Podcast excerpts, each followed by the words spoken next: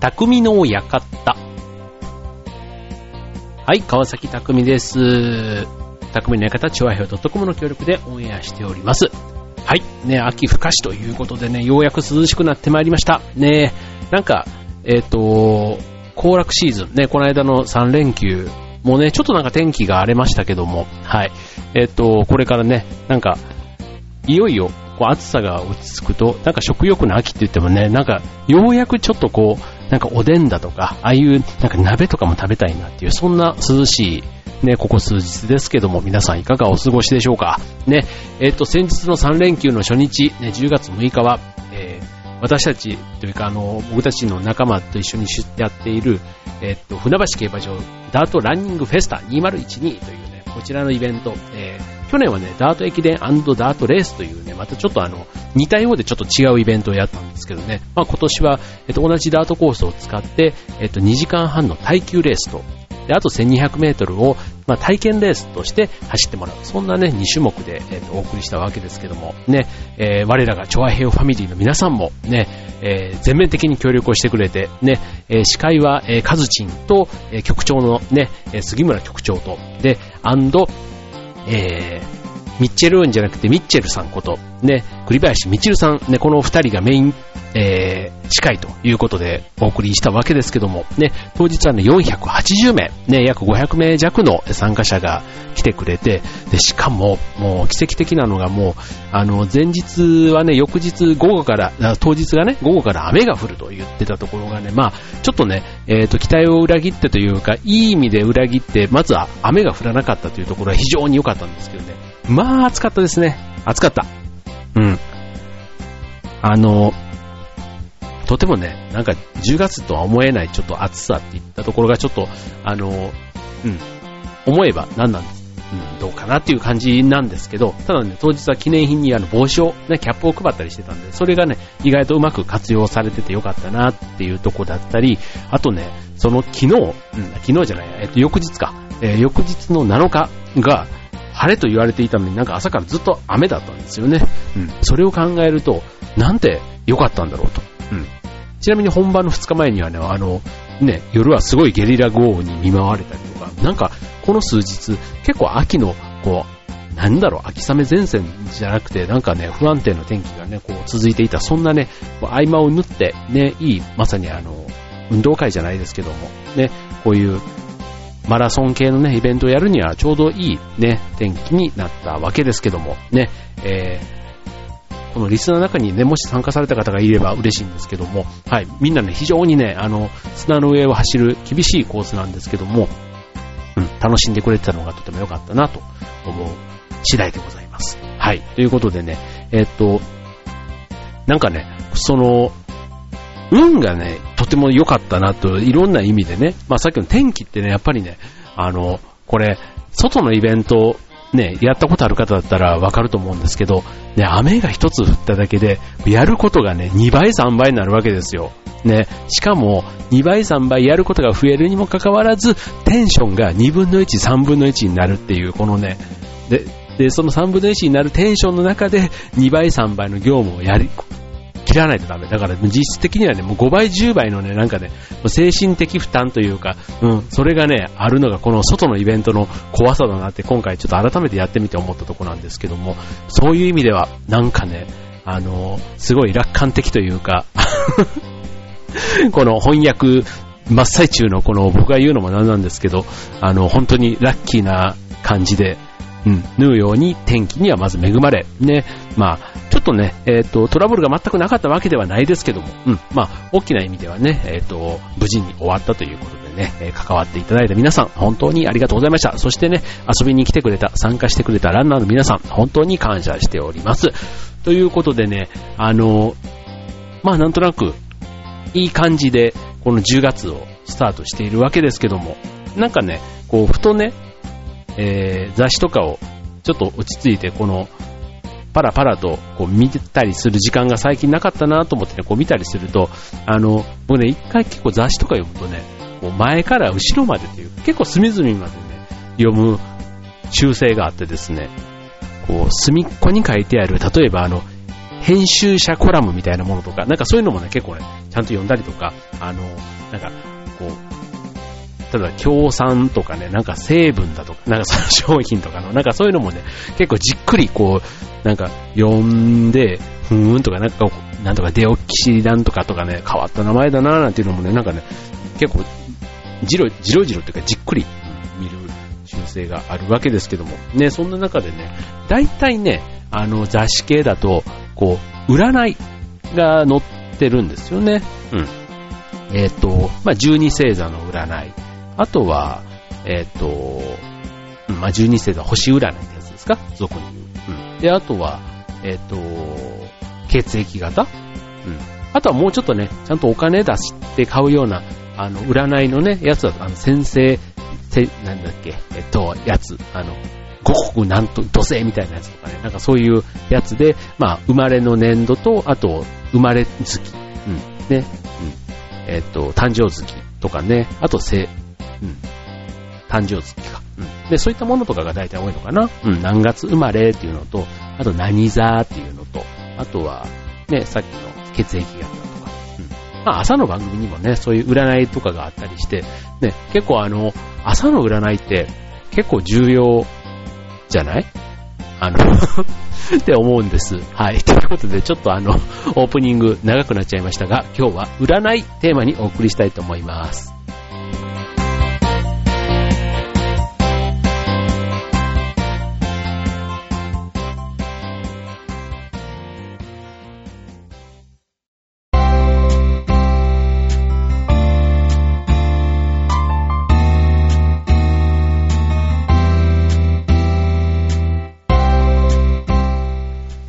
はい、というわけで今週の匠の館、占いということでね、えっ、ー、と、それこそあの、花占いとかね、なんか小学校の時とか、あの、好き嫌いなんとかっていうね、あれなんだっけあの花。コスモス？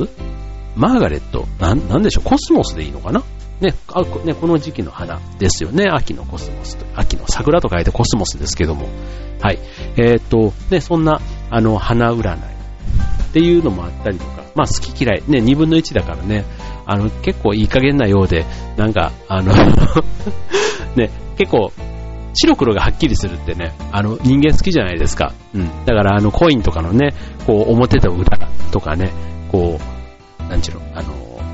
ルーレットとかのね、こうルージュとノワールとかね、なんかそういった、こう、白黒がはっきりする。しかも分かりやすいものでも、すごくね、こう、2分の1の確率とか、なんかそういうもので、もうドキドキするじゃないですか。で、こう、占いっていうと、本当にね、なんか、科学というよりは、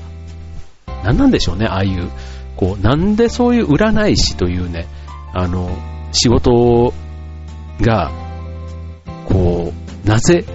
こんなに、こう、流行っているのかというか、ね、そこでちゃんと食ってる人がいるっていうのもすごいと思うんですよね。うん。だから、こう、まあ、ね、病も気からっていうように、で、いいことも悪いこともね、こう占いで、まあ、将来のこととか言われるわけじゃないですか。で、あなたは今日はこんな一日でしょうとかって言われてね、うん、だからさっきのはちょっとあの前、最初のコーナーで、朝の占いとかで、ね、やっぱりあの、今日は一日こんなんです、金運、恋愛運、なんとか運とかっつって、ね、金運がこうだとか、で、ラッキーカラーはこれとかね、なんか、あの、ラッキーな食べ物はこれとかって言われたら、うん、なんか、それが本当に、例えばカレーライスとかね、なんかそういったやつだったらいいんですけど、あの、何、アクアパッツァとかなんかそんな 言われたら、えー、みたいなもん、アクアパッツァってなんかあの、ね、あ 作れねえじゃんみたいな、なんか、うん、なんかちょっと魚のね、なんかちょっと、じゃあ煮魚をちょっとアクアパッツァみたいな気分で、みたいな、なんか うん、でもね、なんかそういうのもちょっと、あの、考えたり、たまにしますね。なんかまあ、朝の一瞬の話なんで、結構朝の電車に乗っちゃうと忘れちゃうんですけど、ただラッキーカラーとかね、こう、朝？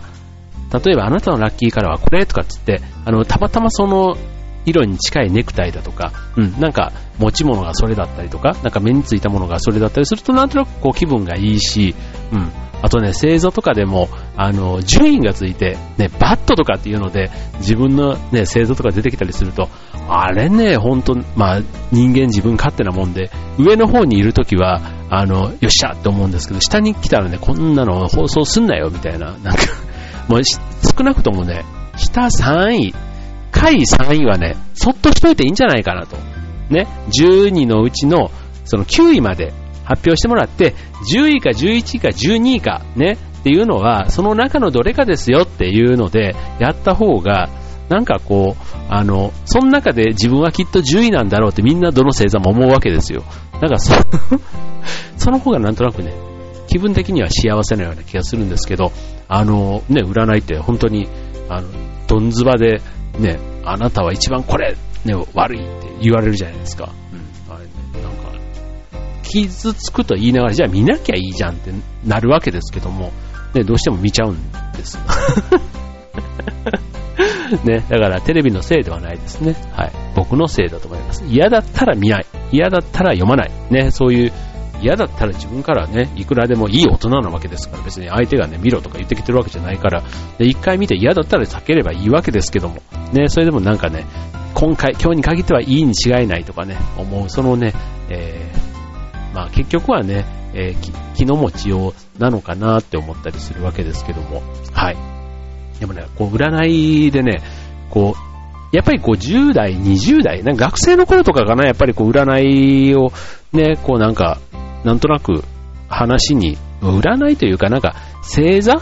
とか、よく何座と何座がどうだった何座と何座じゃないか、血液型とかね、こう何座は、何型はこんな性格で、で、えっ、ー、と、この血液型と相性がいいだ悪いだとか、なんか男がこの血液型で女がこうだったらみたいなとか、結構詳しい子ってなんか学生の時は、最近大人になるとね、そういう話にあんまりこう、あの、相性までは言わないですけど、ただやっぱり血液型4つしかない中で、うん、A 型、O 型、B 型、AB 型、ね、それぞれなんとなくカラーが、ああ、わかるわかるとか、なんか、何型ですか？ああ、何型って言うて当てられたりとかね、そういうのはね、なんか未だに、ちょっと会話のね、えー、半年に1回ぐらいそんな話題に、まあ初対面の人とかね、なんかちょっとプライベートの初対面、あ、プライベートのちょっと、初めましてみたいなとこで、ちょっと話が盛り上がっ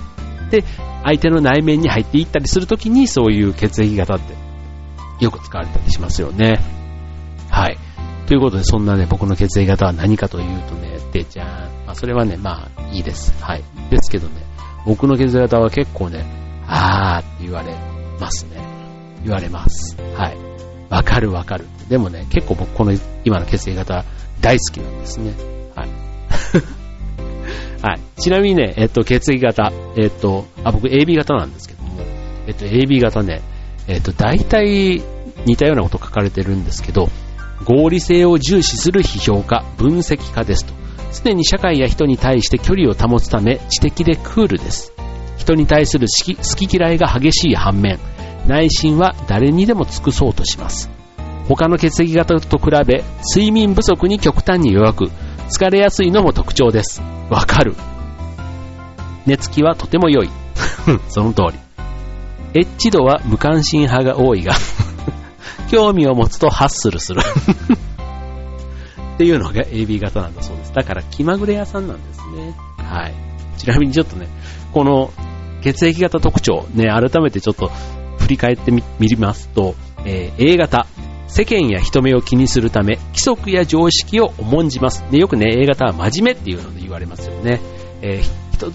人付き合いはとてもいい方で思いやりがあり、責任感が強く、サービス精神旺盛の優等生です。しかし、柔軟性に欠けるため、追い込まれると脆いようです。寝つきは悪く、エッチ度はむっつりスケベが多い。このね、あの 今ご紹介してるのが、なぜか最後はエッチ度っていう そういう、あの、振り返りをしているやつなんですけど、はい、続いて B 型。A 型と違い、世間や人目を気にせず、マイペースで行動します。細かな規則に従うことを嫌います。自分に興味のあるものにはとても集中しますが、それ以外のものには無関心です。そのため自分勝手、いい加減と思われることもあります。寝つきは良く、寝起きは悪い。エッチ度は淡白で一番少ない ということで、ちなみにこちらの B 型、えー、我が親愛なる座長はね、B 型なんですけども、あの、劇団のメンバーはね、結構 B 型が多くてですね、なんていうの、芸術派だというか、天才派だというか、一風変わり者というかっていうとこなのかな。うん、あのー、うん、B 型ね、個性的ですよね。僕から言わせると。AB の僕が言うのもなんですけど、あの、B はなんか個性的だなーって、うん、なんか、あの、なんて言ったらいいんだろう。うん。こう、AB と B ってね、なんとなく相性僕は悪いと思思ってるんです。うん。やっぱりね、B 同士のね、えっ、ー、と、相性がもしかしたら、ね、さっきのあの、こう、興味のあるものには集中するけどとか、ね、あと自分勝手いい加減みたいなところがね、えっ、ー、と、その B 同士、なんか、そこを自分はやってるくせに相手がやったら嫌とかね、あと、特に AB 型は A の几帳面さじゃないけども、その部分も半分持ってたりするので、まあ自分の中でも葛藤する部分はあるわけですよ。うん。この子には妙に几帳面なのに、ここはすごい勝手みたいな、なんかそのね、両方が混ざってるっていうのが自分はすごいね、あの 納得というか、わかるんですね。うん。だからね、B 型のね、100% B 型で生きた方が、絶対ね、あの、気が楽というか、ストレスがあんまり感じないんじゃないかなって僕は個人的には、あの、そんなイメージを B 型には持っております。はい。で、続いて O 型です。え生きるために必要なことを優先させます。えそのため生活力に優れ、現実的です。えロマンチックな面も見せますが、行動はかなり、あやはり現実的です。えまた、金銭よりも人間関係を重視します。権力志向、所有欲が強いライバル意識を燃やすのも大型です。寝つきは良い方だが、場所が変わると眠れないが、必要な時だけ寝つきが良い。っていう、なんか面白いね。エッジ度はストレートだが意外と淡白ということでね、えー、もうなんかエッジ度の話はもう4回目になると、ちょっとさらっと今言っちゃいましたけども、はい。えっと、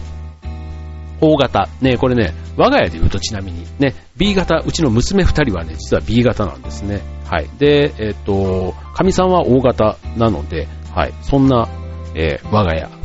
まあ別に我が家のことは、まあ良しとしまして、はい。そんなね、えー、あとね、よく蚊に刺される血液型とかって言って言いますよね。僕ね、蚊に刺される血液型って AB 型だって昔からずっと思ってたんですけど、なんか最近読んだ本だと O 型が一番刺されるんですかなんか。はい。だそうですよ。はい。まあなんか、あの、まあそれぞれの血液型ね、まあいろんな血液型があって、で、それぞれ切磋琢磨じゃないけども、あの、いろんな性格の人がね、世の中にいて、いいんだろうなと思いますので、まあ、いろんなタイプ、まあ、4つのタイプに分けられるってもなんか変な感じなんですけど、ただなんとなくね、えー、っと、それぞれの血液型、まあまあ、当たってるよなって思っちゃうのが、なんか、ね、この血液型の特徴を調べた人のね、分析って意外とすごいなって思ったりしますよね。はい。そんな皆さん、自分の血液型、納得してますか？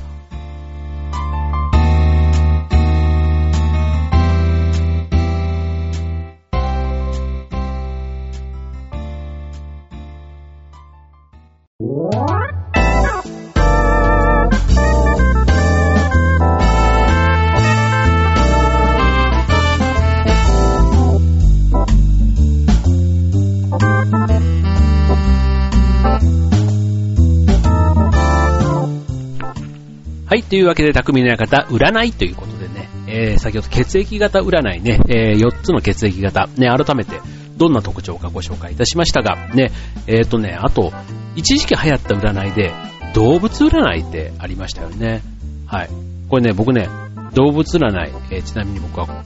コアラなんですね。はい、コアラ。夢見がちな現実主義者。一日中ユーカリの木の上でじっとしている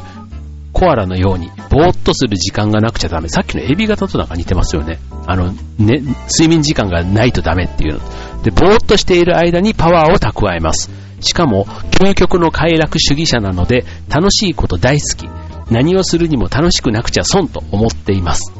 恋愛は夢見がちなロマンティストが多く、まさに生まれつきの恋愛体質。好きなタイプは幅広く、旺盛なサービス精神で相手に尽くし、自分のペースにはめちゃいます。なんかね、こう、ちょっとボーっとしてて、ちょっと可愛らしいくせに、なんかちょっとしたたかな感じですよね、コアラってね、なんか。だってね、こうみんな、あの、抱っこしてくれるじゃないですか。ね、別にコアラを気持ち悪いとかっていう人って、ね、あんまりいないですけど、うん。で、えっと、ちなみにコアラの男女別で見ると、で、コアラの男性は、えっ、と、迷える人なんだそうです。一見素朴でおとなしく見える、えー、コアラの男性、実は理想を追い求める情熱家です。えー、でも常に慎重だから理想と現実のギャップに悩むこともしばしばとはい、なんとなくあの、はい、はい、ちょっとね、自己紹介みたいになっちゃってますけどね、はい。はい。なんかね、これね、動物占い、改めてね、えー、12の動物の中から、ね、自分のタイプを、えー、まず見つけて、で、そうするとね、この動物占い、例えば恋人にするなら、この動物、あと好きなタイプとか、あと、ね、なんかそういうのがこう、いろいろ書かれているわけです。例えば先輩だったら、えー、こう、先輩、えっ、ー、と、コア、コアラが先輩、えコアラですね。先輩がコアラだったら はい。後輩がコアラだったらとか、うん。あの、上司だったらとかね、うん。部下だったら、ね、上司だったらとかっていうやつだと、自分も休みたいから休暇には寛大ということでね、コアラの上司だったら、あの、はい。ちなみに、部下がコアラだったら、ね、社交的で人の心をつかむのが上手と。で、先生だったら、えー、生徒に自主性をと委員長に任せる。ということで、はい。なんかね、なんか当たってますよね。はい。多分ね、これね、他の動物、ね、いろんな、あの、黒ひだとかね、こういろいろ、あの、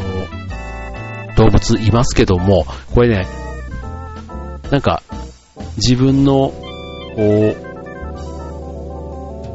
う、なんちゅうの、自己分析とかってね、なんか人生の節目節目であるじゃないですか。ね。で、それはそれでまあなんかそれなりにね、こういろんなこう、こう、アンケートじゃなくて、あの、検査みたいな、なんか、あの、やつをやって、まあやってくれるやつで、まああなたはこういう積極的でとか、なんかこういう場面ではこうなりますとかね、なんかあるじゃないですか、就職の時だとか、なんかあると思うんですけども、まあ、またこれもね、不思議なもんで、あの、ね、たまたま生年月日そこだからって言ってね、こんな12の中の一つに入れられて、それが当たってんのかっていうのもね、なんか不思議なもんなんですけど、うん、なんとなく動物占い、個人的には、あの、当たってるような気がしますね。はい。ちなみにね、僕の、えー、当然ね、この同じコアラって誰なのみたいなところが気になるわけですけども、はい。えー、結構有名人たくさんいてですね、まあね、それは、有名人もね、こう振り分ければたくさん、あの、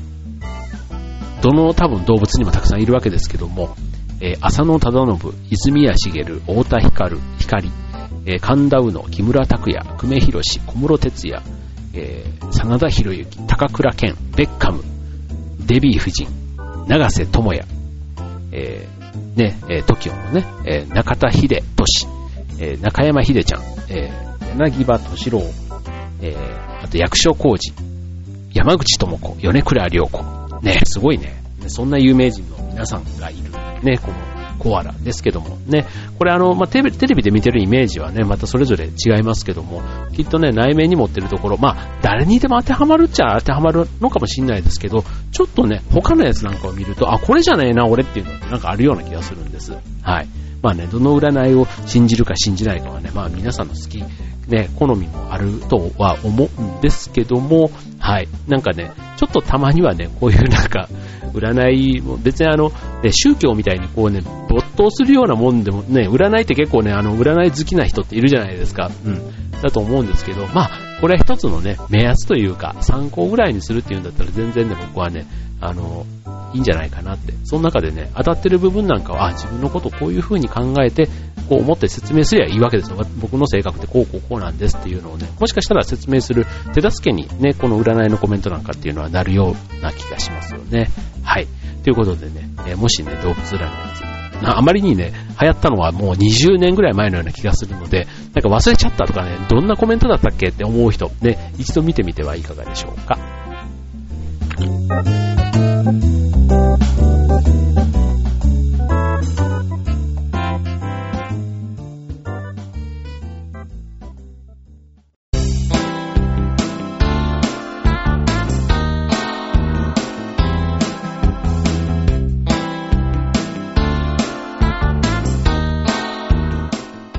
というわけで今週の匠の館、占いということでお送りいたしました。ね。えっ、と、日々の占い、あとは週間占い、月間占い、ね。いろんな期間のね、区切り区切りでもね、占いってあったりするんで、まあ、その時のね、自分の都合のいい情報をね、こう持って、こう気分が明るくなれば、それはそれでいいんじゃないかなって、僕は占いの活用の仕方ってそういうふうに考えてますね。はい。あの、おみくじなんかでも結構そんなとこないですか？占いとはちょっと違うんですけど、まあ、おみくじもね、占いのようなもんじゃないですか。ね、あれをたまたま引いた、あの、くじの、ね、情報で、まあ、一喜一憂というか、ね、今年の運勢だとか、なんかそういうとこまでね、その一枚にかけていいのかっていうのはね、ありますけども、はい。あのね、占占いというか、そのおみくじなんかも、ほんと新年早々、あの、今日が出るとかって聞く人いるじゃないですか。で、ああいうのってなんかね、新年早々だから神社とかが、あの、全体の中の、普段だったら10%が今日だったとすると、なんかお正月ぐらいなんか3%ぐらいにしてんじゃないかなっていう、そんな気もするわけですね。うん。で、そうすると、その、あえてその3%を引いた、その人ってすごいなって、なんか あの、だって、なんか話のネタになるじゃないですか。うん。なんか末吉とかね、小吉とかだと、ふーんっていう感じでもうその場で気にくくりつけられて、もうそれで終わっちゃうわけですけども、今日になったってね、多分ね、小正月までは話題にできると思うんですね。はい。そういう意味ではね、なんか占いなんかも、あの、良くも悪くも、こう悪いやつなんかはやっぱりね、自分で溜め込まずに、こう周りに発散するっていうのが結構大事かもしれないですね。今日俺こうだったから、あの、色こんな風にしたんだとかね、ラッキーメニューはこうだから今日カレーに行こうみたいなとかね、結構そういうのの、そういう感じでやっていくと、なんか運気が晴れるというのかな。うん。な、なんかなりそうな気はしてますよね。はい。ということでね、えっと、比較的男性女性、ね、特に女性は占い好きな方多いかと思いますけども、ね、皆さんの一番のね、お気に入りの占いは何なんでしょうね。もうね、一度は、あの、道端であの、アンドンじゃなくて、なんていうの、あの、四角い、こう、ひょ、障子紙みたいなところになんか、占いって書いて、こう、ろうそくで、こう、暗がりに街中でいらっしゃる占い師っていますよね。あの、座ってらっしゃる。あそこね、一回ちょっとね、あの、人生のうちで一回座ってみたいなって思うんですけど、誰かそこを座った経験のある方、えー、コメントお待ちしております。ということで、えー、今週の匠の方、ここまで。バイバイ。